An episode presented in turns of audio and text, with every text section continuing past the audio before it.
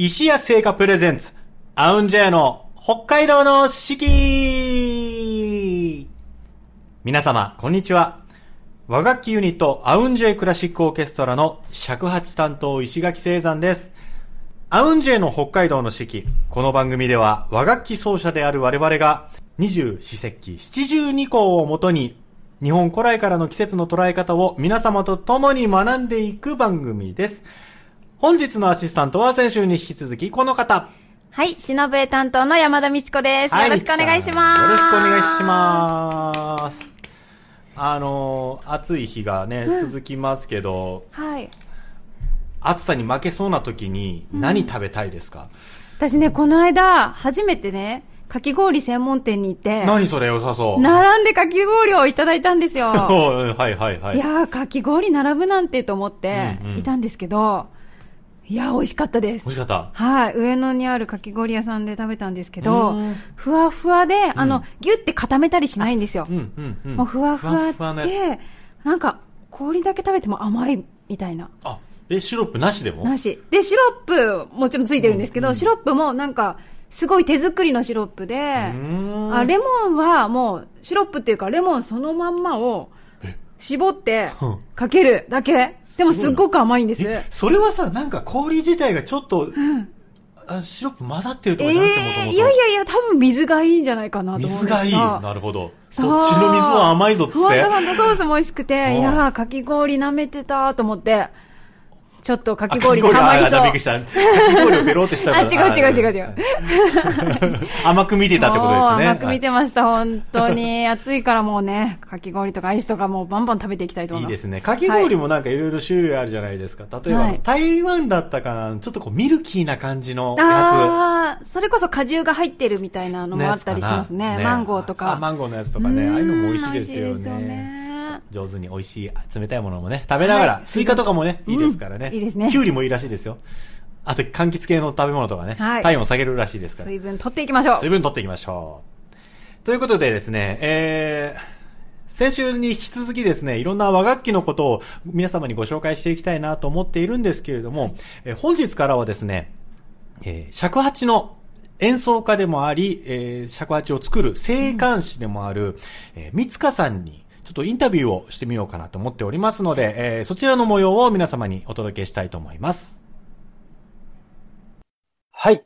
えー、それでは本日は尺八演奏家であり、そして、えー、尺八を作る人、尺八の生還師、えー、先週尺八工房の三塚幸彦さんにお話を伺いたいと思います。三塚さんよろしくお願いいたします。三塚です。どうもよろしくお願いします。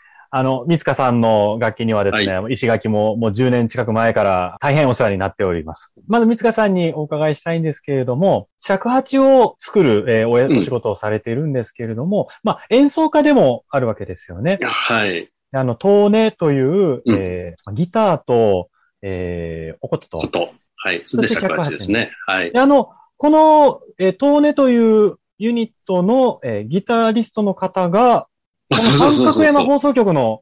そうなんですよ。そうそうそう。あの、曽山がね、ギタリストの曽山が三角山で確かパーソナリティやってると思うんだよね。ああ、そうなんかそこに、だから、や、行きったことありますよ、そこに。パーソナリティ仲間ということで。そうですね。また違う形でのあの親近感をね、感じさせていただいてるんですけれども、まあ、尺八を作る方がいらっしゃって、そして演奏する方がいらっしゃるという、まあ、こうした分業、え分かれたっていう風になってきたという、まあ、僕も自身も尺八を吹くようになった時には、まあ、そういったえー、印象が非常にまあ強くてですね。はい。どちらかというと、まあ、生還、尺八を作る方がメインっていう方が多いイメージだったまあそうですね。まあ、今でも大体ほとんどそうじゃないでしょうか。はい。まあそういった生還師の中で、やっぱり三塚さんは若干特殊な、えー、部類になるってことなんですかね。まあ、多分特殊で一人しかいないかもしれないんで。まあ、要するにあの、僕の場合は自分の楽器を、としても自分で作りたかったからね。はい、はい、だから、えー、本当はだからその自分のために作ってた楽器が、たまたま、あの、いろんな演奏な仲間もいたので、はい、いいじゃん、それっていうので、まあ、作ってよっていうことから、まあ、別にその生還師っていうその職業をやろうと思ったわけじゃなく、だんだんこう演奏家の傍ら、それも、なんかこう成立していっちゃったっていう、ちょっと特殊な事情だったかもしれないですね。まあ、そういった中で、えー、今は東京の狛江にあります先週尺八工房という、えー、工房をね、はい、えー、まあ、代表でいらっしゃるわけなんですけれども、こちらの工房は、えっ、ー、と、何年ぐらい前、三塚さんがおいくつぐらいの時に立ち上げられたんでしょうか？えっと、今、石垣君なんかよく来てくれてる工房はまだ、えー、30年ぐらいなんですけども。30年。はい。それでも30年ですよね。そうですね。だからもうそのさらに10年ぐらい前から、まあ、尺八は作り始めていたので。ああ、なるほど。まあまあ、先週尺八工房っていう名前は35年ぐらい使ってますかね。ああ、なるほど。その工房の名前としては35年前から、うん、そうですね。あもう始められてるんですね。はい。で、今、先ほどちょっとまあ、子供たちのね、お話もいただきましたけれども、例えば、バイオリンなんかだったら、子供用のバイオリンが存在したりするわけですけれども、はい、尺八に今現在、そういった子供用の尺八っていうものは存在するんでしょうか？これはね、だから笛なので、バイオリンはまあ小さくして、あれはどうなってんだろう。弦を緩く張ったのかな。そうすると、うん、あの、大きいやつと同じ音程が出たりするから、はい、先生と子供は同じ曲が吹けるようになってるんでしょうけど。より短い距離で緩くするってことですよね。そうそうそうね。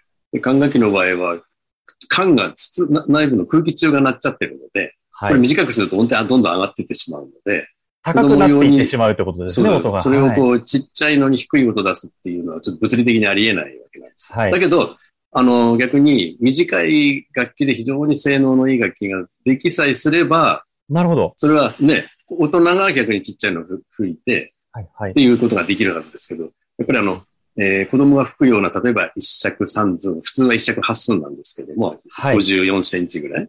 それが、はい、えー、その3分の2ぐらいの大きさの楽器を作ることができたら、小さい子も手が届くし、指も塞がるだろうけど、なるほど。その辺の楽器の需要って全然ないもん短い楽器で高性能ってなかなかないんですよね。やはり、あの、ある程度需要があって、数を作るというふうにならないと、うん、それを作ろうっていう人はなかなか出てこない、うん、そう、そうなんですよ。ですね。で、やっぱり短くなると、その、なんていうのかな、手作業の時のこうストロークっていうのかな、これがちっちゃくなってきますよね、ちょこちょこ要するにその、あの、うん、制作上での、そうそう困難な部分が出てくる、そうそう、だから短くなればなるほど細かい作業がもっと細かくなってくるなかなかこう短い楽器って逆に難しいんです。はい、なのでね、この今、あの、メタル尺八ってこう機械で作るあの楽器が本当にこううまくできるようになったら、はい。それ、あの、計算上こうなるはずだっていう理論値楽器ができてくる。うんうんうん、そうすると、本当に小さくても超高性能の楽器ができたら、それは多分子供たちにもちゃんと吹いてもらえるだろうし、先生と一緒にこう対面でレッスンも可能だろうというね。はいはい、そういうことですね。うん。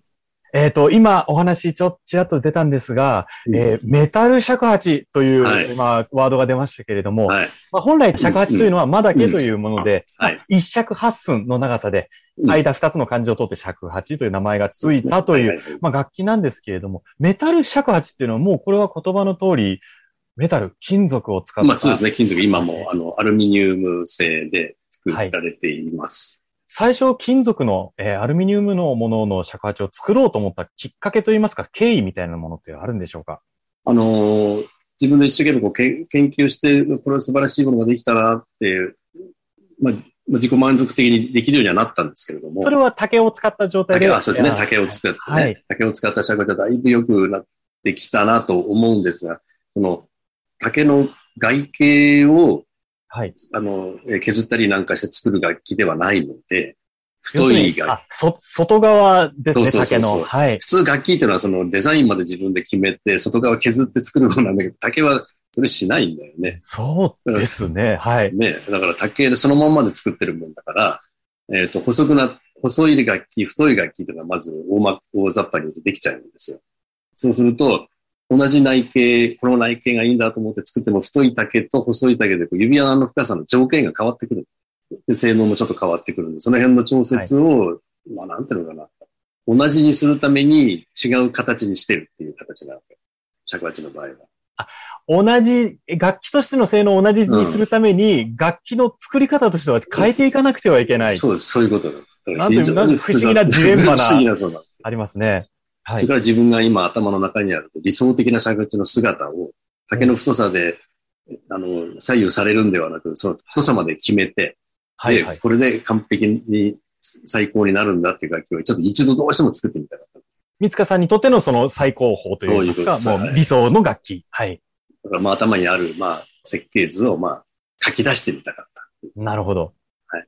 あの、竹以外の素材という意味では、例えば、えー、まあ、木であったり、木を削り出すであったりとか、まあ、プラスチックを使ったりだとか、うん、まあ、他にも選択肢はいくつかあったんではないかなと思うんですけれども、まあ、その中でやはりメタル、えー、金属につた、つながっていったっていうのは、えー、何かこう、実際に実践した上でのものっていうのがあるんでしょうか、はい、まあ、あの、まあ、楽器なんで、自分もプロ、はい、プロとして人前で吹くときに楽器の素材って、どうですかね？プラスチックで、ちょちょっとね、どんなにすごくても、なんとなく、ないよね。ちょっと、かな、あの、寂しい感じはしますね。はい。そうすると次木なんですよ。はいはい。うん、だから木だったらあり得るから、と思ったんだけど、やっぱりその、えっ、ー、と、非常に精密に作るっていうことでは、木だとなかなかちょっと難しいかなっていう。やはりあれその湿気で、はい、あの、まあちょっとこう、じ気候の条件によって膨らんだり縮んだりっていうことまあそれもありますよね。はい、それから、やってると、まあ、結局最終的に種明かしをしちゃうと、やっぱりあの、10ミクロンとかっていう非常に細かい数値で作業、あの、やってき、出来上がってるっていうのが分かってくると、ちょっと木工技術だとそんなに細かいのできない。なるほど。そうですね。それで、まあ、日本のものすごい、こう、精密加工の技術があるので、まあ、逆に言ったら、うん、日本人しか作れないっていうこともあり得るんじゃないかと。まあ、でも実際そうだったんじゃないかなと思います。本当にあの、えー、精密なあの感覚を持った職人さんが、やっぱりね、はい、あの、機械に指示すればいいだけじゃなくて、手手触りとか、その時その時の気温なんかで微妙に操作しないとできないっていうことがいっぱいあるんで。まあ、和楽器という、まあ、日本の楽器、日本の文化のもので、まあ、金属ってともすればちょっと、それからは外れてしまうんじゃないかなって一瞬思うんですけれども、やはりその金属を操る日本の匠が、そこにいたってことですね。まあ、そういうことです。いや、これは面白いですね。うん。まあ、だからまあ、その、日本、メイドインジャパンの楽器を作りたかったんで。はい、いやなるほど、うん。そういう、まあ、夢はあるね。いや、これは面白い話ですね。はい。はい、まだまだ話は続きますが、ここで一曲お届けしようと思います。えー尺八が使われている楽曲ということでですね、あのー、僕たちが、あの、ゲームの音楽にね、参加させていただいたこともあるんですが、その参加したゲームをさらに自分たちで、まあ、アレンジし直して CD に収録した楽曲があります。妖艶なる舞、玉ね、モンスターハンターシリーズよりお届けします。ひでひでより、えー、お送りしました。モンスターハンターに使われております、妖艶なる舞、玉ねお送りしました。それでは本日の石屋製菓さんのスイーツご紹介したいと思います。本日紹介する商品はこちら。ででん。石屋北海道エアポートセレクション。エアポート。これ名の通り、はい、空港限定。北海道の7空港でのみ入手可能なエアポートセレクションになっております。北海道って7つも空港あったんだね。もうでっかいのだからね、ねそらもう。さすが北海道。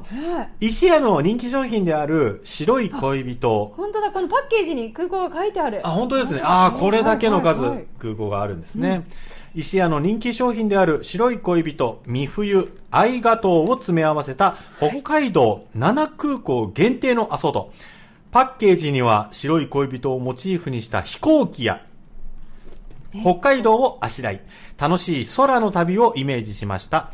旅行や出張などの手土産におすすめですということで。まあ、そうですね。もう間違いのないラインナップ。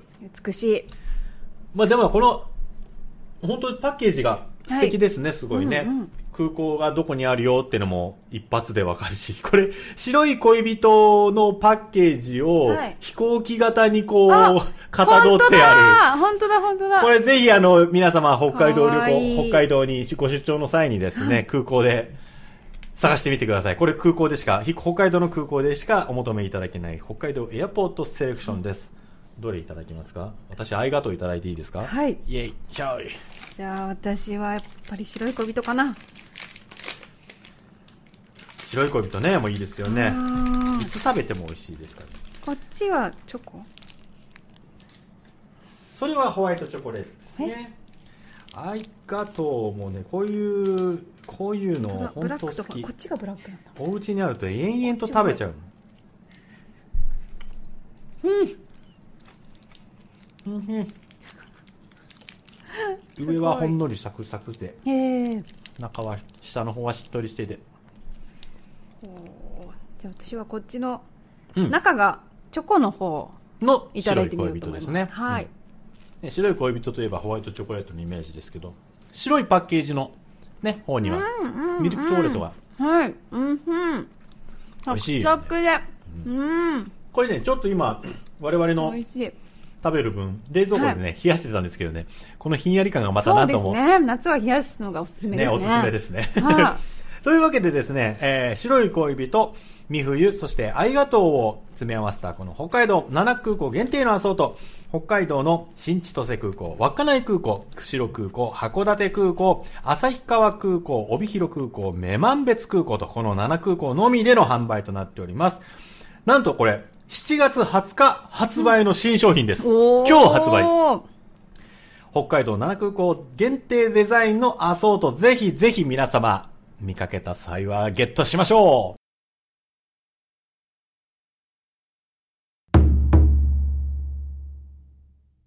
それでは本日の七十二項のコーナーに参りたいと思います。日本には七十二項という72の季節があります。季節ごとの鳥や虫、植物、天候などの様子が72の時効の名前になっており、約5日ごとの自然の変化を知ることで、きめ細やかな季節の移り変わりを感じることができます。さあ、本日はですね、えー、少書に、えー、二十四節気少書に入っているんですが、ね、その中の真っ向、鷹、技を習う。鷹、技を習う。これ、鷹すなわちっていうのもね、言ったりするんです、見るみたいですけど、えー、これ何かと言いますと、鷹のひなが飛び方を覚える頃。鷹のひなってどんなんなんだろうね。ねえ。なんか、イメージが。ひよこみたいなイメージしかないけど。なんかでもさ、ひよこよりも、キュッてしてそうだよね。ね鋭そうだよね。かっこいいかもしれないですね。ね子供の頃から。はい。すだちし獲物を捕らえ一万一人前になっていきますということでですねあのこれえっ、ー、と先週ですね先週この七十二項のコーナーでですね、はい、みっちゃんが曲をはい。なんとなく作っていましたが今回もですね。なんと。はい。ちょっと作ってみてみました。技を習うという、はい、そうですね。あのタッカーが習うということで、うん、石垣さんが親で、うん、私が子供みたいな感じで、うん、えっ、ー、と、石垣さんが吹いたのを、えー、追いかける。追い吹き。なるほどね。はい、はい、というのがあるんですけど、うんうん、あの、まあ、西洋でとカノン追っかけ、カエルの歌がカエルの歌がって追いかけっこするような。はいはい。はい。双方で、えー、そして最後技を覚えて、悠々と空を飛んでいくような感じの曲にしてみました。はい。それでは、尺八と 忍笛で、今日は、三塚さんの作られた、先週尺八工房で作られたメタル尺八エアリード X というのをね、赤い、赤いんです色のメタル尺八。メタル尺八使って演奏してみたいと思います。高すなわち技を習う。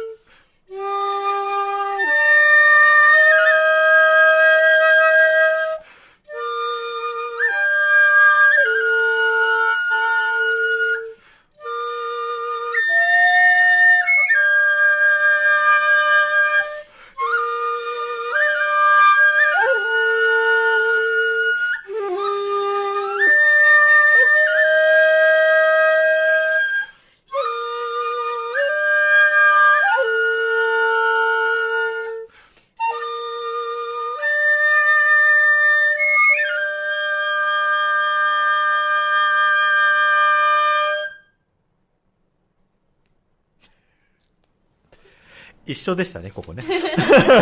なるほど。最後は一緒だったんですね。ありがとうございます。見づらい不便で。いえ、とんでもない。鷹、すなわち技を習う鷹が、えー、はい、飛び方を習い、餌の取り方を習い、巣立ちをするまでの様子を忍笛と尺八でお届けしました。はい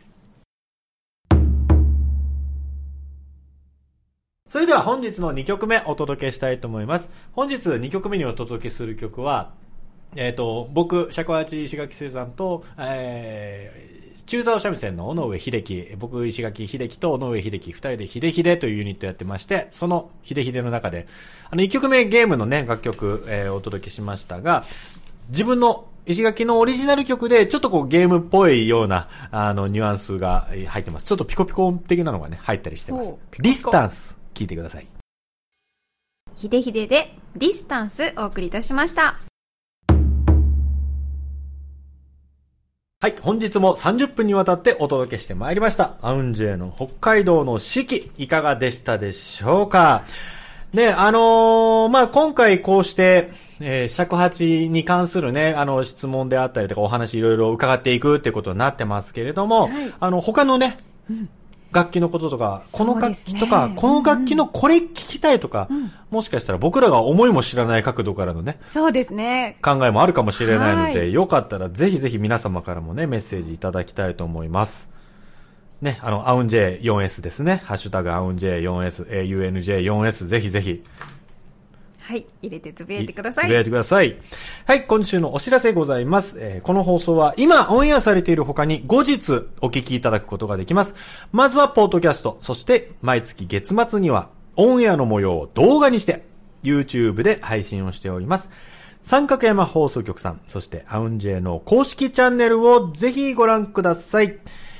また、アウンジェのライブ情報、札幌でもお聞きいただける配信情報などは、ホームページ、公式ホームページ、aunj、アウンジェで検索して、えー、見てみてください。今月の末、7月の31日、日曜日は、三角ラジオからこんにちは。えー、私、石垣聖山と、忍部山田美智子。そしてゲスト、バンドネオン奏者のひとしくんと、えー、ギタリストの、えー、相川聡さん。この4人、4人で、はい、えー、何ですかね。そうですね。三角山、この放送局からのね、番組の内容を踏まえた楽曲もやるかもしれないですし、うん、それから石垣さんの曲や私の曲もやるかもしれないですし、そうですね。盛りだくさんでまあ、尺八とでバンドネオンギターっていうのもなかなかない組み合わせだと思うので、うん、そうですね。ここでしかないかもしれない。はい、この組み合わせのようも楽しんでもらいたいと思います。うん、えー、7月31日日曜日、12時開演、13時開、あ、違う、12時開場、13時開演です。配信のチケットなどもございますので、えー、ライブの2週間前からもうすでにね、えー、予約できますので、ぜひぜひ、アウンジェの公式ホームページから配信のチケットも予約してみてください。えー、今週もお聞きいただきましてありがとうございました。お届けをしたのは、アウンジェの試着八担当石垣聖山と、忍笛担当山田美智子でした。それではまた来週